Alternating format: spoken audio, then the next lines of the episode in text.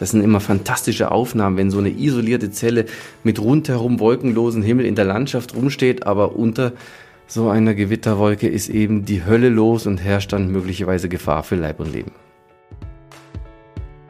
Und die Herausforderung ist nun vorherzusagen, jetzt um wieder zurückzuspringen auf den Kochtopf, an welcher Stelle entsteht die nächste Wasserdampfblase. Und das vorherzusagen ist tatsächlich dann die Königsklasse. Viel häufiger passiert es, dass es der Blitz in nächster Nähe einschlägt und durch die Schrittspannung, dadurch, dass so viel Spannung im Boden ist und man dann möglicherweise breitbeinig dasteht, ähm, der, der Strom dann übers Herz umgeleitet wird und dann dementsprechend für einen Kollaps sorgt. Hallo und willkommen bei Wetter wissen was, ein Podcast von wetter.com. Wöchentlich sprechen wir hier über spannende Themen rund um das Wetter, das Klima und die Umwelt. Ich bin Daniela Kreck und ich freue mich, dass ihr reinhört. Wir stecken mitten im Sommer und damit auch inmitten der Gewittersaison. Daher haben wir uns überlegt, mal eine allgemeine Podcast-Folge zu Gewittern aufzunehmen. Schließlich hatten wir ja schon einige dieses Jahr. Ich persönlich finde es sehr faszinierend, wenn es am Himmel plötzlich kracht, donnert und blitzt. Gefährlich kann es aber auch werden. Um mal einen richtigen Überblick über das Wetterphänomen zu bekommen, habe ich unseren Meteorologen Georg Haas zu Gast. Hallo Georg, schön, dass du da bist. Ja, hallo Daniela. Georg erklärt mir heute, wie genau Gewitter entstehen, wo und wie lange sie auftreten und vor allem ab wann sie gefährlich werden. Außerdem gibt er mir einen Einblick darüber, warum es für Meteorologinnen so schwer ist, Gewitter ganz genau vorherzusehen. Zum Schluss hat er noch wichtige Tipps parat, wie wir uns bei Gewittern richtig verhalten sollten. So, Georg, wie stehst du persönlich zu Gewittern? Freust du dich, wenn Gewitter aufziehen? Also aus meteorologischer Sicht ist das natürlich eine sehr faszinierende Veranstaltung, wenn was abgeht in der Atmosphäre. Also da ist ja Physik der Atmosphäre pur drin, wenn dicke Wolken aufziehen, sich riesige Quellwolken auftürmen, dann Blitzfeuerwerk losgeht und dann der Starkregen einsetzt, möglicherweise der Hagel. Viele Wettererscheinungen, die dann auch im Detail durchaus gefährlich sein können, aber aus sicherer Entfernung betrachtet sind Gewitter natürlich hoch faszinierend, gerade für uns Meteorologen auch. Auf jeden Fall. Kannst du kurz erklären, wie es zu Gewittern kommt? Also was muss in der Atmosphäre dafür gegeben sein? Man braucht einen ganzen Pool an Zutaten und das eine ist erstmal Feuchtigkeit in der Atmosphäre. Gut, die hat man ja meistens irgendwo mit enthalten, ein bisschen Luftfeuchtigkeit und das ganz Wichtige ist Labilität in der Atmosphäre. Labilität heißt, dass es oben relativ kühl sein muss, in tieferen Luftschichten hingegen warm. Das heißt, wenn es oben kalt und warm ist, dann kann Konvektion in der Atmosphäre entstehen, also Umlagerungen und wenn da die Luft aufsteigt, dann wird diese um 1 Grad pro 100 Meter kälter, bis der Wasserdampf kondensiert und die Kondensation des Wasserdampfs, und das ist jetzt ganz entscheidend, sorgt für das Freisetzen von sehr viel Energie und diese dient der Organisation der Gewitterwolke an sich. Und das macht dann auch die Wetterlage interessant. Also wenn viel Feuchtigkeit und Labilität drin ist, dann können sich eben gewaltige Gewitterwolken formieren. Und was alles gehört zu einem klassischen Gewitter dazu? Also du hast es gerade schon angesprochen, Blitz, Hagel, wahrscheinlich Starkregen, was noch? Ja, also meine Lieblingsgewitter sind ja eigentlich die Wintergewitter und da ist gar kein Regen und Hagel dabei, sondern eigentlich starker Schneefall. Also das ist für mich dann immer sehr faszinierend, gerade wenn man in Norddeutschland unterwegs ist. Da kann man durchaus mal so ein Wintergewitter abkriegen mit starkem Schneefall und Graupel und ähm, mit richtig heftigen Windböen. Aber äh, diese ganzen Extremwettererscheinungen muss es nicht unbedingt geben. Auch gerade die alpine Konvektion, die geht oftmals relativ unspektakulär ab im Sommer. Da hat man mal eine große Quellwolke, die sich über den Bergen auftürmt. Die brummelt ein paar Mal vor sich hin, verursacht für eine halbe Stunde einen Regenschauer dann ist wieder gut und auch wieder schön. Es gibt ganz unterschiedliche Kategorien von Gewittern. Und dann die Superzelle, die Königin der Gewitter. Das ist das Interessanteste überhaupt. Das ist ein Gewitter, das sich ja, wie die Egoisten um sich selbst drehen, solange es existiert und und dabei äh, bei dieser Rotation und dem sehr interessanten Organisationsfeld dieser Superzelle fällt der Niederschlag nicht in diesen warmen Aufwindkanal rein. Das heißt, die Gewitterwolke an sich steht komplett schief in der Landschaft und das verursacht, dass der Niederschlag abseits des Aufwindkanals fällt und die Superzelle selbst nicht zerstört. Die ist sehr langlebig und kann entsprechend, weil sie so hoch organisiert ist, massive Schäden anrichten und dann ist das volle Programm dabei. Großer Hagel, Orkanböen, möglicherweise sogar Tornados und Regenmengen in kurzer Zeit, die ja apokalyptisch erscheinen. Da gibt es ja auch so heftige Aufnahmen von Superzellen. Das ist immer schon sehr faszinierend, aber auch einschüchternd.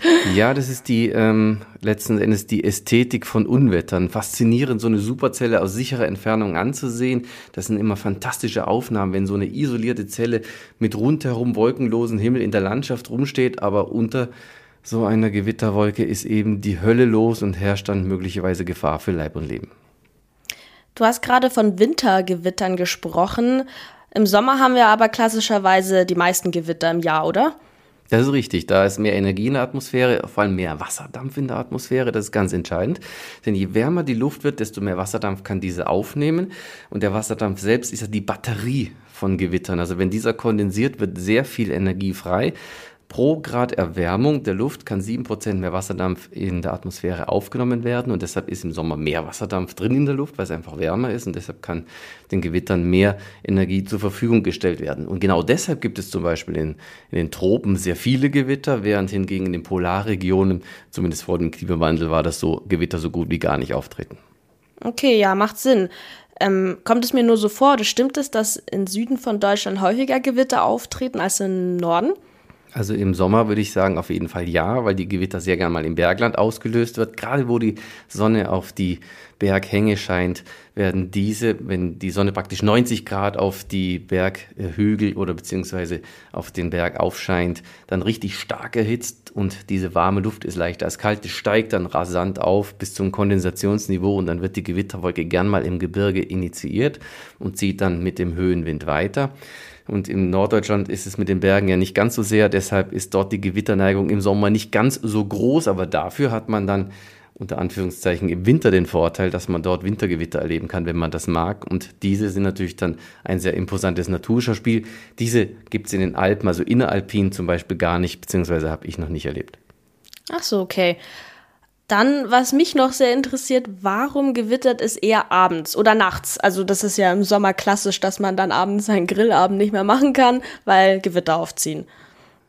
Ja, ähm, das liegt letzten Endes auch wiederum an der Temperatur und an der Schichtung der Atmosphäre. Die Sonne, wenn sie jetzt an einem Sommertag scheint, von früh bis spät erstmal, heizt sie die Atmosphäre mehr und mehr auf. Sonnenhöchststand ist ungefähr zu Mittag, aber sie scheint dann immer noch weiter. Zwar nimmt dann die Strahlung ein bisschen ab, aber die Temperatur steigt dann klassischerweise bis 16, 17 Uhr immer noch weiter an und dann ist es bodennah in den Luftschichten am allerwärmsten und damit ist die Labilität am größten. Sprich, unten ist es dann besonders warm, in hohen Luftschichten aber weiterhin kühl und dann ist, wenn die Labilität maximal ist, dann auch die Bedingungen ideal, dass Gewitter initiiert werden können und das ist dann eben gern mal in der Nachmittagszeit und dann poltern sie sich dann langsam Richtung Abend und Nacht aus. Also von dem her ist ähm, es durchaus klassisch, dass es eben an den Nachmittagsstunden losgeht mit den Gewittern, die sich am Abend austoben. Aber wenn zum Beispiel sich ein Tiefdrucksystem annähert und ein massives Forcing darstellt, die Luftmasse massiv labilisiert, dann können Gewitter auch zu jeder Tageszeit stattfinden. Das sind dann auch durchaus interessante Wetterlagen. Und wenn alles übel zusammenkommt, sprich ein Tiefdrucksystem zur idealen Gewitterzeit am Nachmittag reinzieht, dann ist die Hölle los, dann können die Gewitter eben sehr intensiv sein.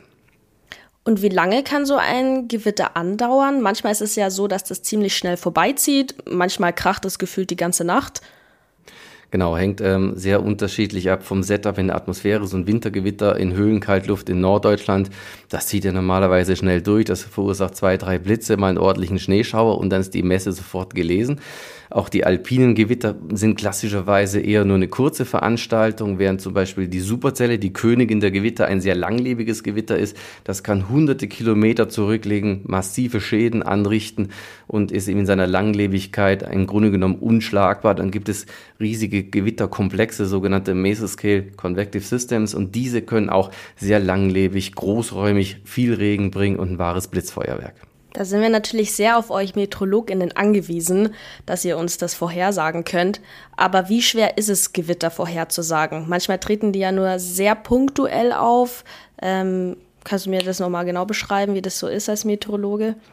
Ja, die Gewittervorhersage ist ungefähr so wie die Vorhersage, ab welcher Temperatur auf einem Herd befindlich ein, ein, ein Topf mit Wasser zu kochen beginnt. Also das können wir relativ ah, ja. gut vorhersagen, was Guter man tun Vergleich. muss, damit, genau, mit, ähm, was man tun muss, damit ein ähm, Topf Wasser auf dem Herd zu kochen beginnt. Das wissen wir bei ungefähr 100 Grad beginnt das dann an zu brodeln.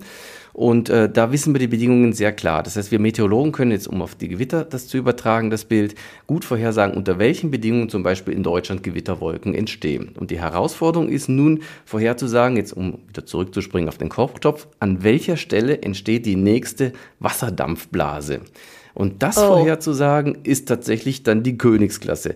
Und das lässt sich eigentlich nur sehr kurzfristig entdecken, wenn man sieht, ah, hier fängt es gerade an zu setzen, also eine Gewitterwolke.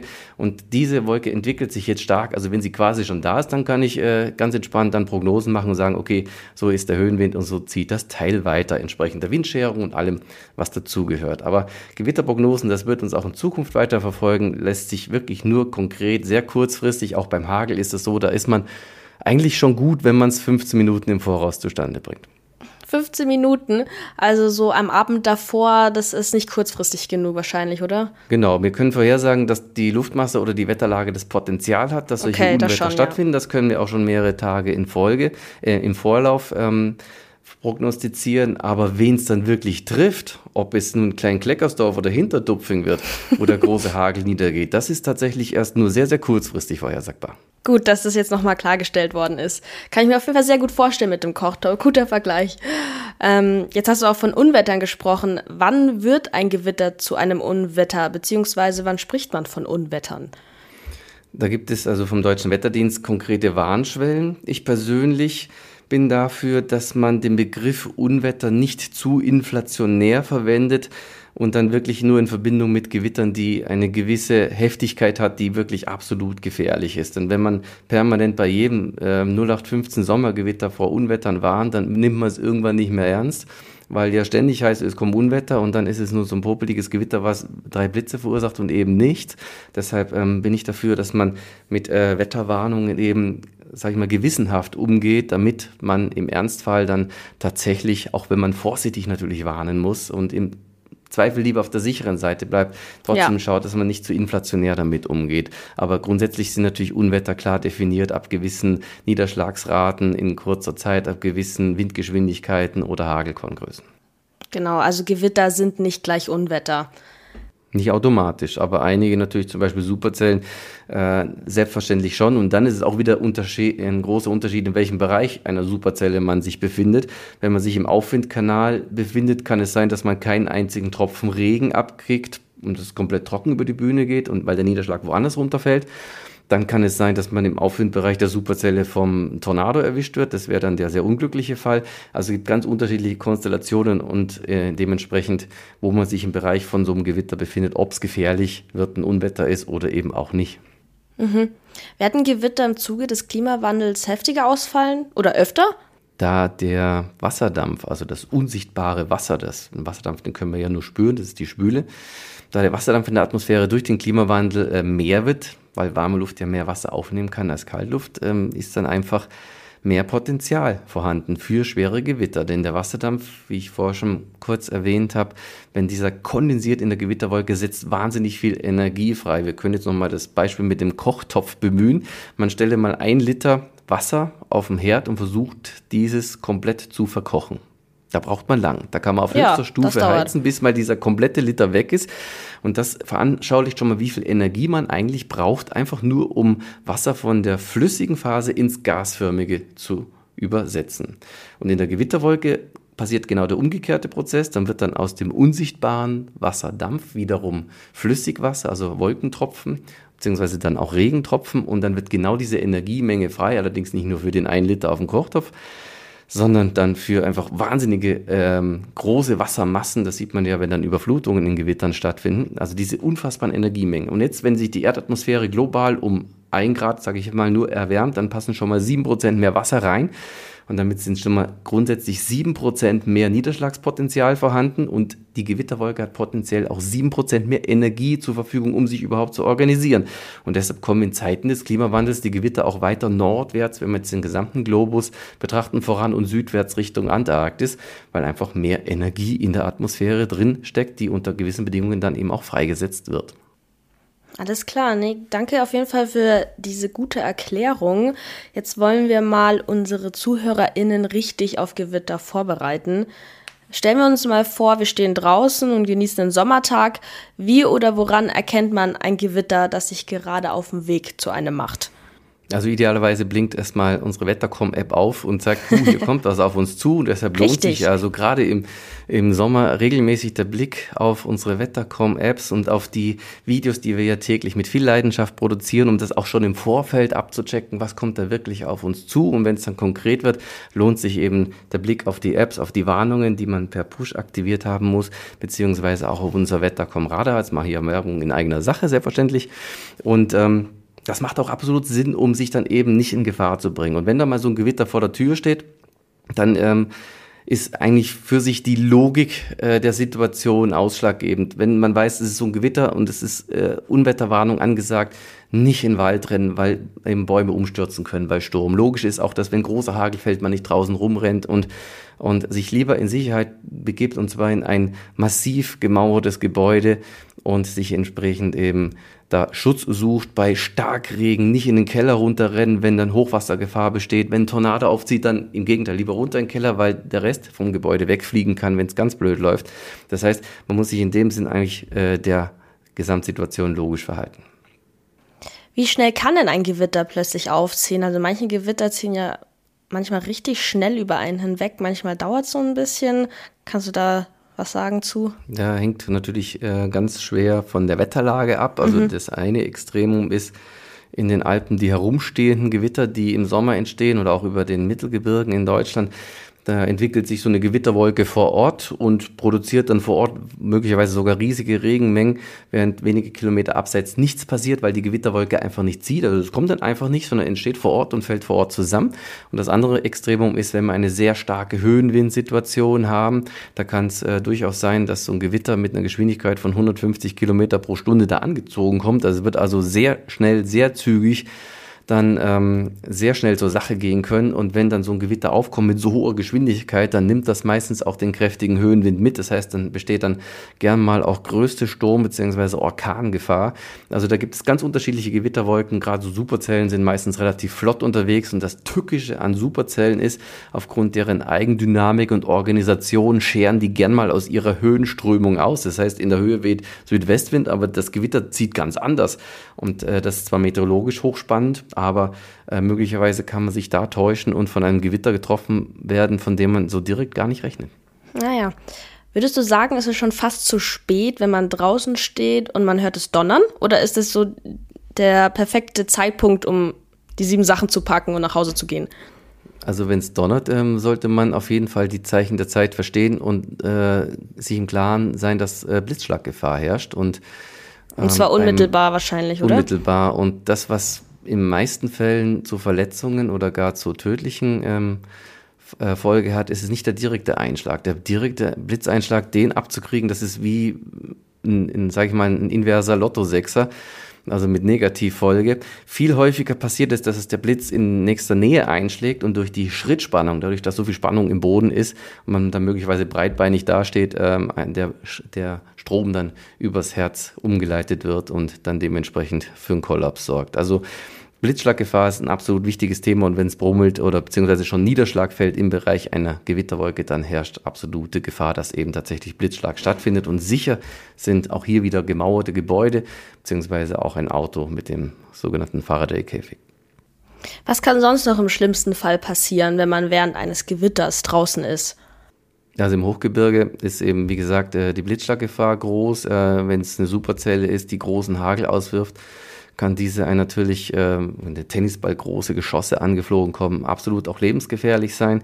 Dazu sind Orkanböen im Bereich von Gewittern etwas, was absolut zum Spektrum gehört und auch gerade hier, wenn man dann noch schnell im Berufsverkehr nach Hause will und dann steht da noch so eine Pappelallee im Weg und dann noch die mächtige Böenwalze des Gewitters in Verbindung mit dem, dann eben macht es eben keinen Sinn, im Bereich so einer Straße noch lang zu fahren, weil wenn so ein Baum aufs Auto knallt, hat das eben verheerende Auswirkungen und also diese, diese ähm, Hauptfeatures, Blitzschlaggefahr, Sturmgefahr bzw. Hagelschlag, also das muss man bei Gewitter in allererster Linie im Auge behalten. Und dazu kommt dann entsprechend auch noch die Sturzflutgefahr, das heißt, wenn so ein Gewitter wahnsinnige Wassermassen ableert und das wird in Zeiten des Klimawandels jetzt gern mal auch extremer, ähm, besteht eben auch die Gefahr von Überflutungen und gern wird auch unterschätzt, wie schnell sich Wasser in Unterführungen sammelt und dann kennt man die Bilder von Autos, die dann wegschwimmen und eben nicht mehr weiterkommen.